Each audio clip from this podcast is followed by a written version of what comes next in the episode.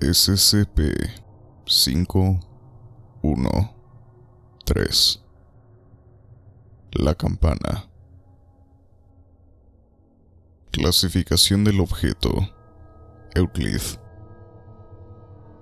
Procedimientos especiales de contención. SCP-513 deberá estar suspendido en un bloque de gelatina de un metro cúbico y contenido dentro de una celda insonorizada y con temperatura controlada. La gelatina deberá ser inspeccionada diariamente por cualquier degradación o pérdida de integridad.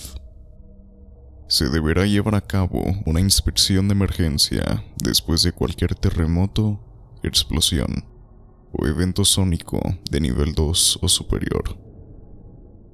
El personal que realiza la inspección debe usar tapones para los oídos y orejeras de cancelación de ruido activas en todo momento, mientras estén en el interior de la celda de SCP-513. Si el cubo de gelatina presenta signos de deterioro, como rasguras, grietas, roturas o liquefacción, o molde. SCP-513 será removido inmediatamente y será suspendido dentro de un cubo de reemplazo por un equipo de personal de clase D ensordecido quirúrgicamente. Ningún otro personal entrará en la celda durante este procedimiento. Cualquier ser consciente expuesto a SCP-513 debe ser supervisado en todo momento por dos miembros del personal de seguridad. Bajo ninguna circunstancia pueden las víctimas expuestas recibir sedantes o permitírseles quedar inconscientes. Cualquier víctima que quede inconsciente debe ser eliminada inmediatamente. El personal de clase D debe ser eliminado a la primera señal de degradación mental. El resto de las víctimas de exposición pueden ser eliminadas por petición propia. Si es posible, SCP-513-1 debe ser capturado en el acto. Descripción. Físicamente, SCP-513 es una campana oxidada sin anomalías. No hay marcas o grabados visibles en su superficie debido a la gran cantidad de corrosión. Los intentos de eliminar el óxido química o mecánicamente no tuvieron éxito. SCP-513 fue recuperado por el agente durante la ejecución del procedimiento de restablecimiento de contención MU en el sitio.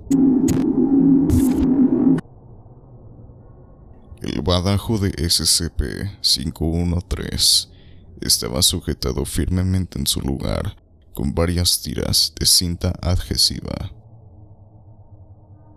Un solo trozo de papel fue encontrado junto con SCP-513 el papel mostraba el texto. Lo has visto. Ahora él puede oírte. Lo has tocado. Ahora él puede verte. Nunca lo hagas sonar. Si lo escuchas, él podrá tocarte.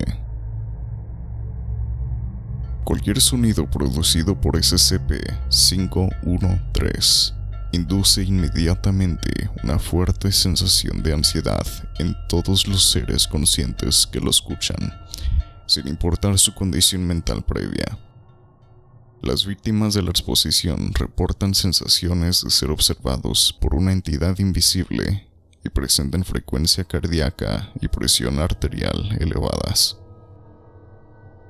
Aproximadamente una hora después de la exposición, las víctimas comenzaron a entrever a SCP-513-1.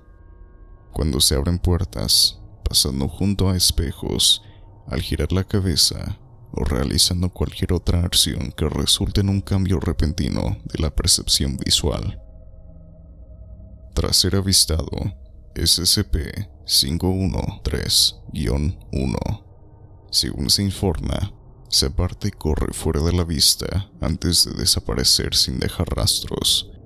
El interrogatorio de testigos identifica que SCP-513-1 es invisible para todos los que no han sido expuestos a SCP-513. Los avistamientos de SCP-513 reaparecen cada 14 a 237 minutos. Este comportamiento de acecho inevitablemente causa la privación extrema del sueño, ya que las víctimas son frecuentemente perturbadas por la presencia de SCP-513-1 en sus alojamientos. Las víctimas capaces de conciliar el sueño antes de la aparición de SCP-513-1 informan ser agredidos físicamente por él. Al despertar las víctimas, SCP-513-1 huye como lo hace comúnmente.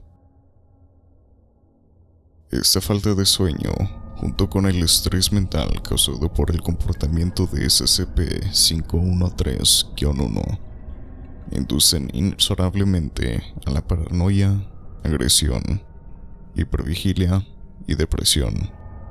Todos los casos de prueba, excepto uno, han terminado con el suicidio del sujeto de prueba. Las descripciones de la apariencia de SCP-513-1 son poco fiables en su mayoría. Los sujetos de prueba son incapaces de proporcionar cuentas completas de los avistamientos debido al agotamiento, la salud mental degradada y la hipervigilia disruptiva.